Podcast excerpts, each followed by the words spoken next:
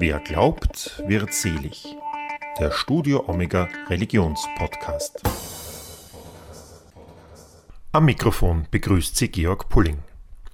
Nach mehr als zehn Jahren Krieg liegt Syrien in Trümmern. Hunderttausende Menschen wurden getötet, viele Millionen mussten fliehen. Die Not der Bevölkerung ist unbeschreiblich. Alle wollen nur weg aus diesem geschundenen Land, nur einer nicht, der wollte hin. Die Rede ist von Gerald Baumgartner. Er kommt aus Oberösterreich, ist Mitte 20 und vor einiger Zeit in den Jesuitenorden eingetreten. In der syrischen Stadt Homs absolviert er einen Teil seiner ordensinternen Ausbildung. Bei einem kurzen Heimatbesuch in Österreich hat er auch in Wien in der Redaktion der Nachrichtenagentur Cutpress vorbeigeschaut, wo ich ihn zum Gespräch getroffen habe. Gerald Baumgartner erzählt, wie es den Menschen vor Ort geht, wie man ohne Strom und Heizung den Winter übersteht und wie sein Alltag im immer noch vom Krieg zerstörten Homs aussieht. Und er hat auch eine Botschaft für Österreich mitgebracht. Also, hören Sie sich das an. Frater Gerald Baumgartner, freue mich, dass Sie heute hier bei mir zu Gast sind. Sie sind weit gereist aus Syrien nach Wien zu diesem Gespräch, nicht nur zu diesem Gespräch, aber ich freue mich, dass Sie jetzt hier bei uns sind. Ähm, wie kommt man als Oberösterreicher, als Jesuit dorthin, wo Sie derzeit Ihren Dienst versehen, nämlich in die syrische Stadt Homs? Es war bei mir eigentlich eine längere Geschichte. Ich habe meinen Zivildienst in Jerusalem gemacht, im österreichischen Hospiz, und habe damals schon als 18-Jähriger, schon zehn Jahre her, ähm, so eine Liebe für diesen Nahen Osten entwickelt und für diese Kultur, die arabische, auch die jüdische, für dieses Miteinander von Religionen und Konfessionen. Das hat mich unglaublich fasziniert. Habe dann Theologie studiert, habe mit 22 dann beschlossen, in den Jesuitenorden einzutreten. Und in diesem zweijährigen Noviziat, in dieser ersten Ausbildungszeit ähm, in, im Orden, ist diese Frage nicht von mir weggegangen. Da sind also ganz schwerwiegende existenzielle Fragen. Bleibe ich bei diesem Orden oder nicht? Will ich mein ganzes Leben dem widmen? Und das konnte ich mit freiem Herzen mit Ja beantworten. Aber dann war so eine Nebenfrage ähm, Nahosten. Da war gerade Krieg. Das hat man jeden Tag in den Nachrichten gesehen. Retrospektive eben in, aus Homs vor allem. Und dann habe ich beantragt, wir studieren nach dem Noviziat Philosophie, das habe ich dann studiert, und dann habe ich meinen Oberen gefragt, kann ich denn nicht eine Zeit dort im Nahen Osten verbringen? Und dann haben wir gemeinsam geschaut und dann haben die gesagt, ja, das geht, da gibt es mehrere Standorte, unter anderem Syrien, Homs. Und da habe ich schon ein bisschen geschluckt, weil es dann halt sehr, ähm, sehr real worden ist, das alles. Aber habe nicht länger als zwei Minuten überlegt und habe gesagt, ja, da gehe ich hin. Und dort bin ich jetzt seit ähm, einem Jahr ungefähr. Im Nahen Osten bin ich seit eineinhalb Jahren. Ich war vor allem in Beirut, habe diesen fulminanten Zusammenbruch des Systems dort auch miterlebt, live und bin doch dann in das Land gekommen, das schon zusammengebrochen ist.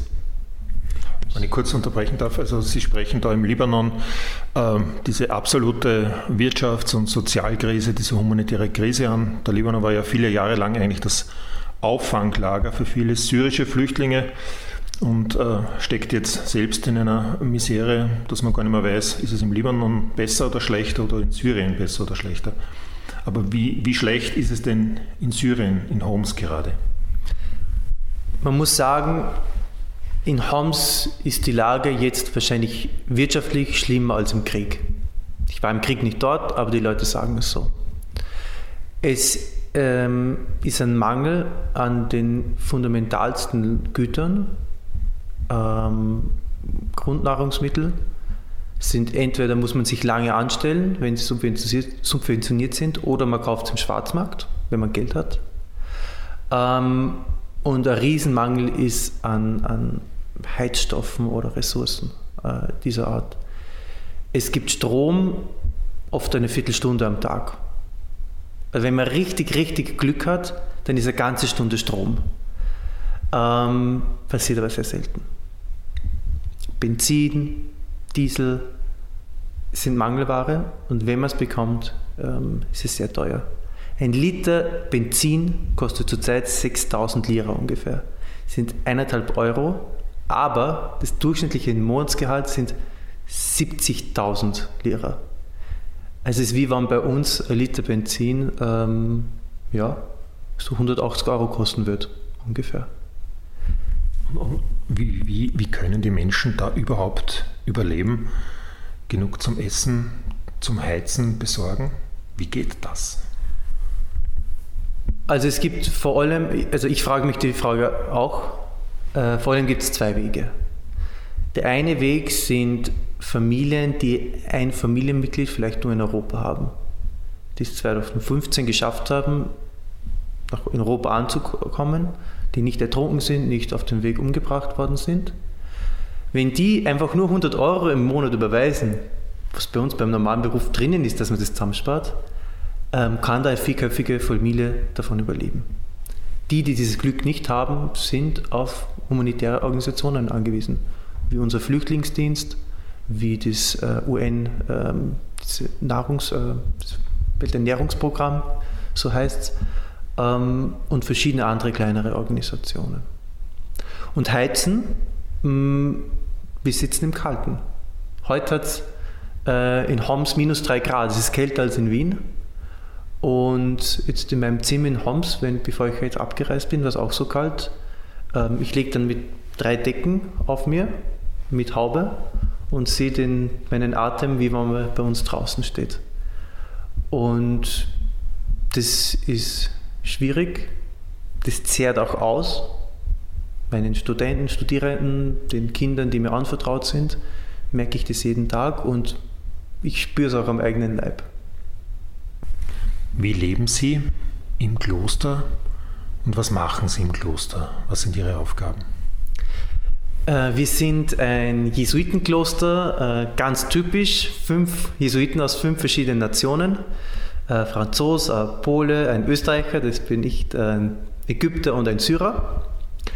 Haben dort eine Kirche, eine Pfarrkirche, die römisch-katholische Kirche in Westsyrien. Und leben dort einfach in einem Zentrum ähm, und in einem Kloster, wo die Leute einfach frei kommen können. Und ich bin voll ähm, engagiert in der Jugendarbeit, auch voll abgestellt dafür. Ähm, zu uns kommen wöchentlich ins Kloster ungefähr 1500, 1400 Kinder und Jugendliche zwischen 6 und 26 und ich bin hauptzuständig für die 16- bis 26-Jährigen. Und wir machen da so Gruppenstunden, gibt's, die wir organisieren. Es gibt Sommerlager, immer mal wieder außerhalb von Homs, ähm, Wochenenden und so weiter. Aber vor allem, und das ist, glaube ich, das Wichtigste, was wir können, äh, machen können, ist den Jugendlichen, den Studierenden, den Kindern einen Ort zu schaffen, wo sie sein können, wer sie sind, wo sie durchatmen können, wo Frieden herrscht. Es gibt gewisse äh, Regeln, und, und die jeder halten muss im Kloster, zum Schutz für die Kinder und Jugendlichen. Ähm, und es gibt Rechte. Die sind oft nicht gewohnt, dass sie Rechte haben. Das müssen wir ihnen erst sagen. Ich bin immer ganz froh, wenn sie mir widersprechen bei irgendwas. Weil dann habe ich gesehen, sie haben schon was verstanden von dem, wie wir leben. Und wir versuchen eben diesen Ort aufzumachen, diesen Ort ähm, aufzubauen für sie. Dort können sie kommen, dort können sie einfach sein. Und dann sieht man immer Stück für Stück, das sehe ich in der geistlichen Begleitung, in diesem Kontext, wo dann eine Person zu mir kommt mit einer Frage, wo alte Wunden verarbeitet werden können, wo, wo Druck abfällt von ihnen. Und genau darin versuchen wir eben dann die Freude des Evangeliums zu verkünden. Was sind so Wunden, von denen Sie sprechen? Was sind so die größten Probleme und Herausforderungen, mit denen die Kinder und Jugendlichen in Homs zu kämpfen haben? Das eine, das sehr offensichtliche und, und das einfach da ist, ist der Krieg. wenn ich sage, ein 15-jähriges äh, Kind oder 15-jährige Jugendliche war fünf, als der Krieg begonnen hat. Die haben oft nichts anderes gesehen, kennen oft nichts anderes. Bevor ich gefahren bin, ist so ein zehnjähriges Kind zu mir gekommen und hat so gesagt, ähm, Abuna Jerry, also Jerry werde ich da genannt, ähm, habt ihr denn schon drei oder vier Stunden Strom dort in Österreich? Und das war so drei oder vier Stunden Strom, das gibt's doch, das kann man sich fast gar nicht vorstellen. Ähm, also die kennen nichts anderes. Die Studierenden, die waren schon bewusster, als, also waren schon älter, als der Krieg begonnen hat. Da ist das dann, kommen einfach viele Bilder, sind traumatisiert, letztlich alle. Ähm, dann ist es die wirtschaftliche Situation. Ähm, das beginnt vor allem mit dem, mit, sagen wir mal, im Alter 17, 18, wo sie dann Fragen nach der Zukunft stellen, so wirklich. Merken die, und das ist ja wirklich ein durchgehendes Gefühl der Hoffnungslosigkeit und der Depression in dieser Generation. Einerseits sehen sie, das Bildungssystem liegt da nieder. Es gibt Universitäten, aber die, sind, die Ausbildung ist wirklich schlecht. Das Diplom ist quasi nichts wert. Sie, sie wollen weg, weil sie sagen, es gibt keine Zukunft in diesem Land. Ich kann mich bemühen, so viel ich will, ich werde nichts ändern können. Und das ist eine heftige Situation. Und gleichzeitig sehen Sie, Sie haben ja Social Media und alles, niemand auf dieser Welt will mich, will uns. Niemand. Der Westen sagt einfach, die dort drüben, die sollen dort bleiben und ihr Land aufbauen. Und ich sehe jeden Tag, die wollen, wollten ihr Land aufbauen und können nicht, haben die Mittel nicht dazu. Es liegt vor allem auch an den Sanktionen, die der Westen, die EU, die USA noch immer aufrechterhalten gegen das Land, die letztlich, das ist völlig klar, nicht ähm, den Präsidenten des Landes treffen, wie es ja eigentlich gewollt ist, sondern einfach die Menschen weiter in die Armut treibt. Und die das ist mittlerweile passiert. Mittlerweile gibt es fast keinen Mittelstand mehr. Mittlerweile sind die Menschen in der Armut. Das ist ja bei uns im, im, im Westen immer so, dieses Bild, da gibt es also diesen, das Regime, diesen äh, abgrundtief bösen Präsidenten immer. Deswegen gibt es ja, wie Sie gesagt haben, auch diese äh, Sanktionen, westlichen Sanktionen gegen das Land. Andererseits hört man vom Westen allerdings äh, bis auf den Spruch, Assad muss weg, aber auch kein, kein Gegenkonzept. Ähm, die Menschen vor Ort, das ist auch mein Eindruck, den ich immer gewinnen konnte, die haben ja sowieso keine Wahl. Und, und für viele Christen war es auch immer so, dass sie die einzige Chance zum Überleben ja in dem Gebiet hatten, wo äh, die Regierung die Kontrolle hatten, mit Ausnahme jetzt äh, des, des Ostens, wo die Kurden eine eigene Region, eine, eine eigene Regionalmacht eben auch aufgebaut haben. Ähm, wie, wie schaut es denn mit der, der, politischen äh, Stabilität oder auch mit der Sicherheitslage vor Ort in der Region momentan aus? Man muss sagen, der Bürgerkrieg ist im Wesentlichen im Westen vorbei. Es gibt noch ein Gebiet im Westen, eine Stadt, die von der Al-Nusra-Front regiert wird, aber da wird fast nichts mehr gekämpft, da sind die Fronten verhärtet. Und was auch ich persönlich mehr fürchte als den Assad, sind die Gruppen, die dann kommen würden. Oder dieses Machtvakuum, das durch diese Gruppen ausgenutzt werden würde. Und das haben die Leute eben sehr stark gesehen im Bürgerkrieg. Ähm, diese Opposition, also bei uns hat man es Opposition genannt, das insinuiert so irgendwie ein, ein paar Parteien, die bei uns im Parlament sitzen. Das insinuiert irgendwas Demokratisches. Das ist erstens extrem divers, diese Bewegung gewesen und andererseits alles andere als demokratisch, zu den größten Teilen. Es gab demokratische Gruppen auch dabei. Deswegen politisch ist die Lage unglaublich verfahren. Ich habe natürlich auch keine Lösung. Wie ist die Situation der Christen in den von der Regierung äh, kontrollierten Gebieten, äh, beziehungsweise wie ist auch ihre Arbeit? Können sie frei ihrer Arbeit nachgehen? Gibt es irgendwelche Vorgaben, die sie erfüllen müssen? Beziehungsweise können die Christen auch ihren, ihren Glauben frei leben, praktizieren? Die Christen können ihren Glauben weitgehend frei praktizieren. Wenn, das sage ich als, als einer, der eine Organisation vertritt, äh, wenn sie eben nicht aufmucken. In der Situation können die Kisten frei leben. Wir im Kloster müssen unsere Aktivitäten sehr streng trennen in humanitäre Hilfe, soziale Hilfe und pastorale Arbeit. Und pastorale Arbeit, ähm, in dieser pastoralen Arbeit, wo ich arbeite, für die Kinder und Jugendlichen dort, ähm, dürfen wir keinen einzigen, keine einzige muslimische Person aufnehmen. Warum? Weil dann wir fürchten, oder es gibt Beispiele, wo dann plötzlich entweder diese einzelne Person, die zu uns kommt, angegriffen wird von ihrer sozialen Gruppe. Also es ist dann der Druck nicht von der Regierung, sondern von dem Viertel oder den Nachbarn. Oder wo eben diese Gruppen nicht diese eine Person, diese muslimische Person angreifen würde, sondern uns als Institution. Wir, das ist eine völlig andere Situation, aber zum Beispiel in Ägypten ähm, ist ein unser Jugendzentrum abgebrannt, weil ähm, da gewisse Gruppen einfach einen Molotow-Cocktail über den Zaun geworfen haben.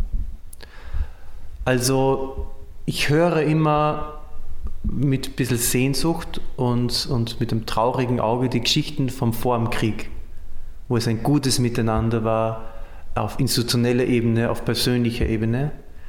Und da braucht es noch viel, viel Heilungsarbeit und viel, viel Zuwendung, dass wir wieder ein so ein Miteinander finden. Wir probieren, die Kinder, die zu uns kommen, so zu erziehen, dass sie offen sind und tolerant für andere Religionen, dass sie Frieden anstreben, aber die Wunden sitzen tief.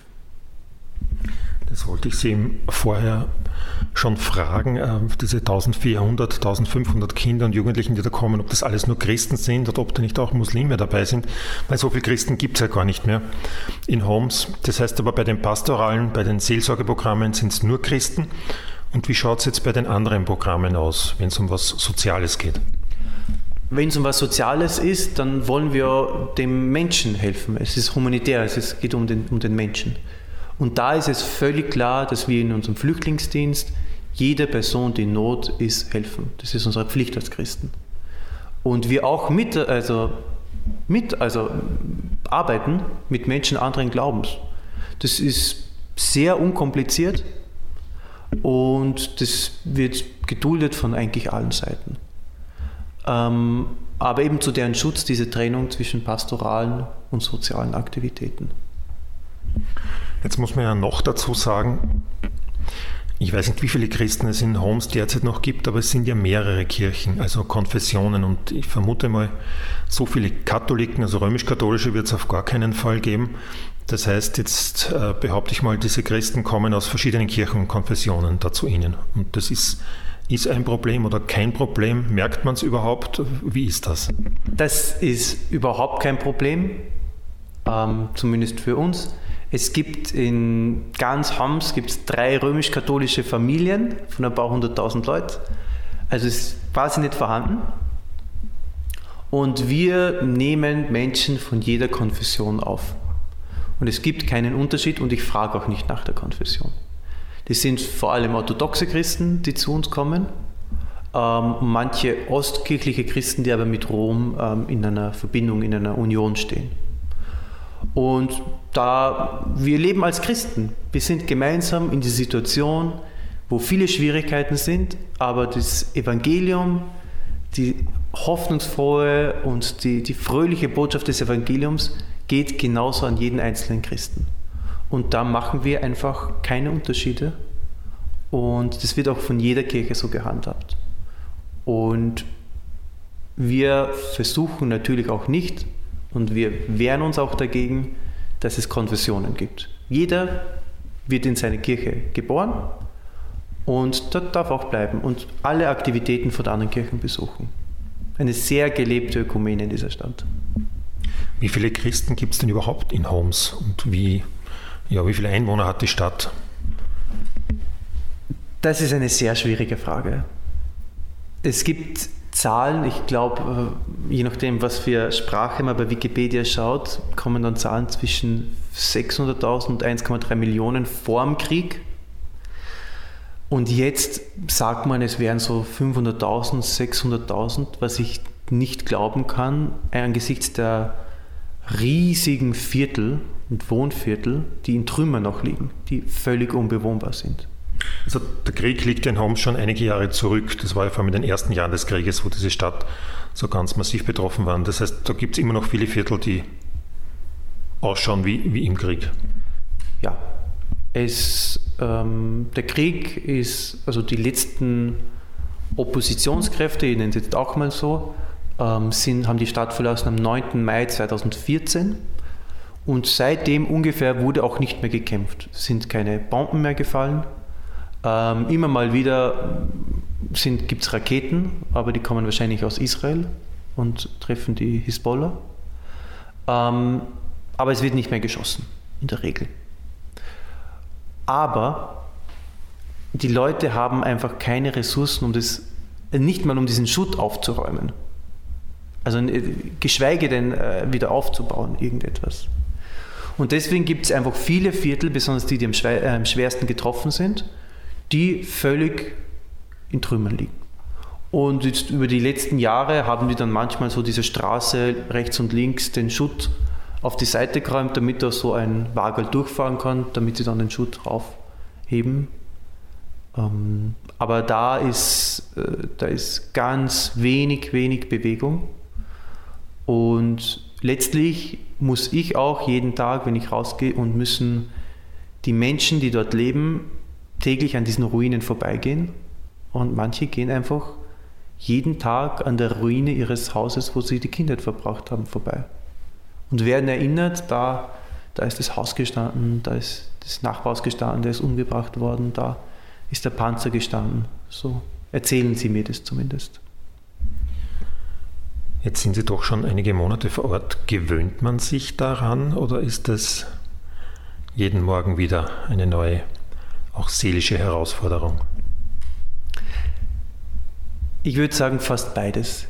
Man, ähm, ich habe mich irgendwo dran gewöhnt. Ähm, es ist fast schrecklich, woran sich der Mensch eigentlich gewöhnen kann.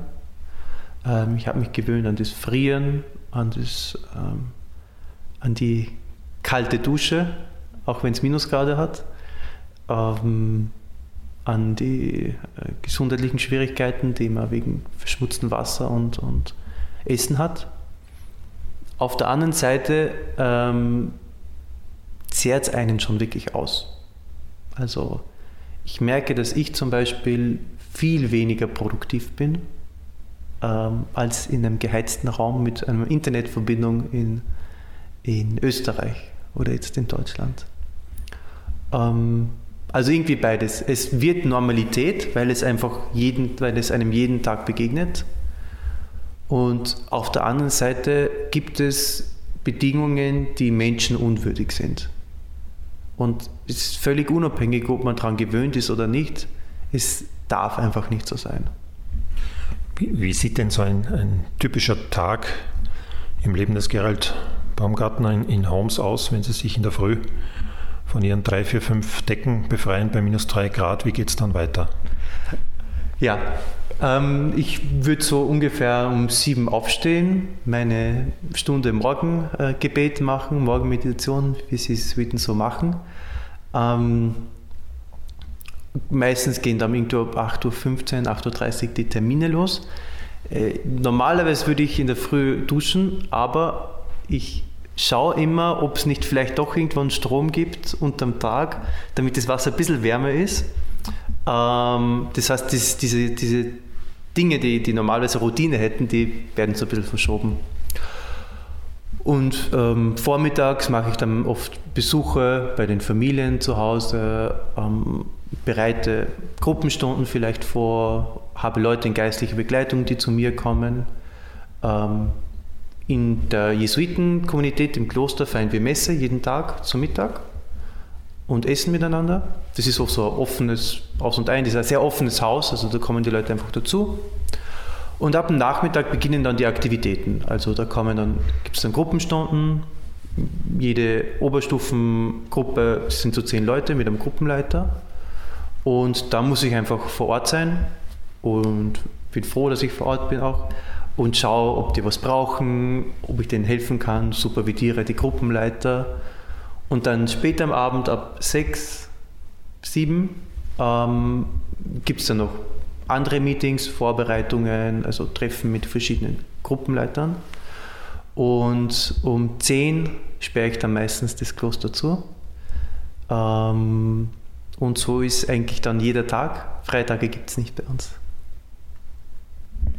Wenn Sie gesagt haben, Viertelstunde Strom, manchmal ein bisschen länger, äh, gut, jetzt gibt es kein warmes Wasser, äh, aber es gibt eben, es gibt ja keinen Kühlschrank vermutlich oder ich weiß es nicht.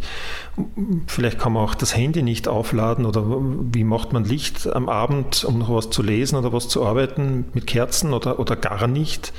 Man kann sich das hier gar nicht vorstellen, wie das wirklich ist. Da muss ich sagen, wir im Kloster leben in einem absoluten Luxus. Wir haben nämlich äh, Solaranlage. Mit der Solaranlage können wir Batterien betreiben und deswegen haben wir Licht. Genau, also das ist eine Sache, wir haben Licht den ganzen Tag, das ist, ähm, da werden die Augen ganz groß bei den Leuten. Ähm, und haben auch ein paar Steckdosen, wo wir mit so niedrigvoltigen äh, Geräten das Handy zum Beispiel laden können oder die, den, den, Laptop laden können. Ähm, das heißt, das gibt es im Kloster. Es kommen auch ganz viele Studierende zu uns, um bei uns zu lernen. Deswegen haben wir das ja. Also wir haben dieses ganze System. Ähm, damit die kommen, da gibt es dann immer, wenn irgendwelche Aktivitäten sind, gibt es dann so zwei riesen Steckleisten mit jeweils ähm, 20 Steckern, äh, Steckdosen, also 40 dann und die sind voll mit Handy-Ladegeräten. Aber prinzipiell vom Strom her ist man dem einfach ausgeliefert, was kommt. Und wenn einmal fünf Tage keine Sonne ist oder eigentlich zwei, drei Tage keine Sonne ist, dann ist es halt einfach dunkel. Und dann geht einfach mal die, das Handy aus und dann kann man nichts mehr machen. Kerzen gibt es nicht, weil die zu teuer sind. Also ähm, ich nehme jetzt von. Ich stelle jetzt ganz blöd die Frage, was machen dann die Leute zu Hause in ihren Wohnungen? Ähm, die sitzen im Dunkeln. Manchmal haben sie so Batterien. Also einige haben Batterien, fast sicher einige, ähm, Familien, fast die meisten. So ganz kleine, schwache. Wenn der Strom kommt, eine Viertelstunde, dann werden die Batterien aufgeladen und mit diesen Batterien haben die dann ein, zwei LED-Leisten. Also in, auf der Toilette und im Wohnzimmer. Und da versammeln sich dann die ganze Familie um die, um die LED-Leiste und lesen was oder arbeiten was oder, oder sie gehen einfach schlafen. Das ist eigentlich unvorstellbar, ne? 21. Jahrhundert. Und so weit weg von uns ist es auch nicht. Ein paar Stunden mit dem Flugzeug, ein paar Stunden mit dem Auto und man ist dort. Hätten Sie sich das gedacht, wie Sie Ihre Reise, Ihr Abenteuer dorthin begonnen haben, dass es so sein wird? Ich habe es gewusst, weil mich die Südenfahrt natürlich informiert haben, was, das, was da auf mich zukommt. Aber ich habe es bis zu dem Moment, wo ich dort angekommen bin, einfach nicht realisiert. Das ist eine Wirklichkeit, die wir mit dem Verstand erfassen können, aber wenn wir sie nicht leben, ist es einfach weit weg. Und das am eigenen Körper zu spüren, wie das ist, plötzlich im Dunkeln zu sitzen oder zu frieren, einige Tage lang. Ähm, ich habe die ersten drei Monate, das lag an Krankheit und aber auch der Versorgungssituation, habe ich 15 Kilo abgenommen. Ähm, bin jetzt schon wieder dort aufgefordert, jetzt die zwei Wochen, wo ich in Österreich war. Aber nein, also ich wusste es irgendwie im Kopf, dass es sowas gibt, aber wie sich das anfühlt und was es heißt eigentlich, so zu leben, hätte ich mir auch nicht ausmalen können. Sie haben jetzt gerade noch die medizinische Versorgung angesprochen, die wird ja auch dementsprechend schlecht sein. Ja, da ist es so, ähm, man kann zu Ärzten gehen und denen halbwegs vertrauen, wenn die so älter als 40, 45 sind, weil die haben noch im Formkrieg das Medizinstudium gemacht und da war das Bildungssystem ganz gut. Ähm, Syrien produziert auch gewisse Medikamente selbst, Also sind zwangsweise irgendwie ähm, müssen sie sich selbst versorgen. Aber natürlich, also es ist wirklich nur die Leute, die Geld haben, können sich eine Behandlung leisten. Und gewisse Krankheiten stirbt man einfach. Wenn jemand Krebs hat, wenn jemand ähm, Covid bekommt, ähm, einen schweren Verlauf hat, die sterben einfach. Ich bin fast jede Woche auf einem Begräbnis von einem 50-Jährigen, Mitte 50-Jährigen oder 50-Jähriger, ähm, die an Sachen sterben, wo wir einfach nicht mehr dran sterben. Leider. Also, die sterben leider. Sie haben jetzt Covid angesprochen. Man, man hört aus diesen Ländern eigentlich gar nichts über die Corona-Situation.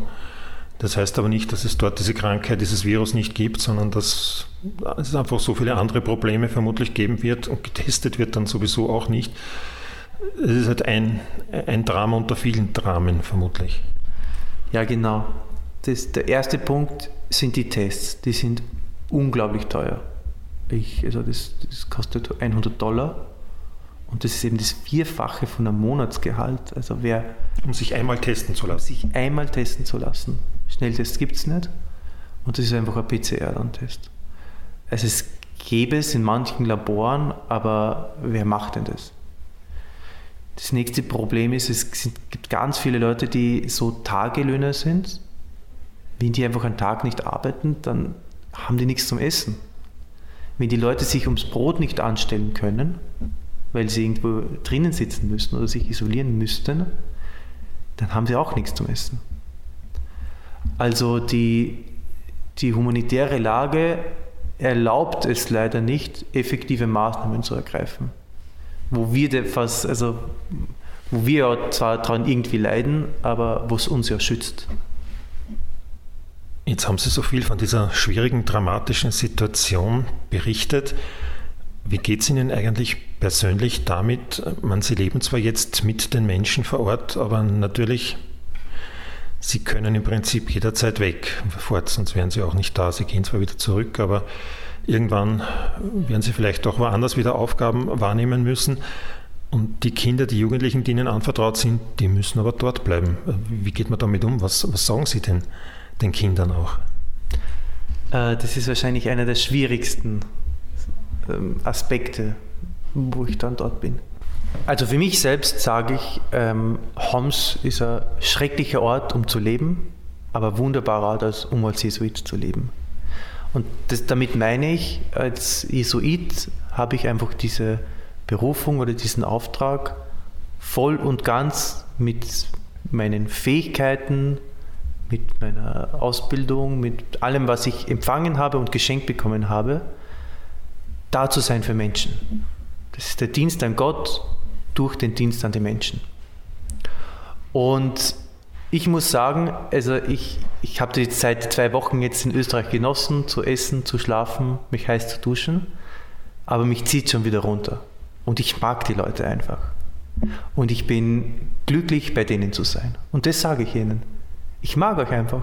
Ich bin glücklich, da zu sein. Der Orden hat mich gesandt. Das ist eine Sendung, die ich mir so hundertprozentig nicht selbst ausgesucht habe, aber hinter der ich einhundertprozentig stehe.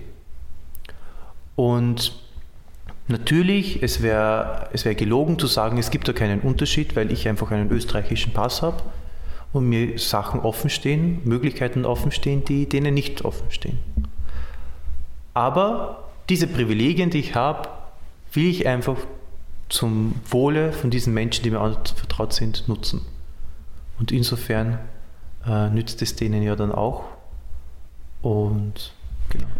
Nicht zuletzt deshalb sind Sie auch da und berichten jetzt, wie es vor Ort ist. Was, was ist denn Ihre Botschaft, die, die Sie an die Kirchen, aber auch an die Politik in, in Österreich haben? Man schaut ja nicht äh, wirklich sehr interessiert auf Syrien. Ich würde sagen zwei Dinge. Die erste Sache sind diese unsäglichen Sanktionen, die noch immer die EU und die USA gegen dieses Land, aber letztlich gegen diese Bevölkerung ähm, verhängt hat oder noch aufrechterhält. Ähm, ich finde, es ist an der Zeit, das zu überdenken. Ich finde, es ist mittlerweile wird es immer mehr zu einem humanitären Verbrechen. Das muss ich sehr klar sagen.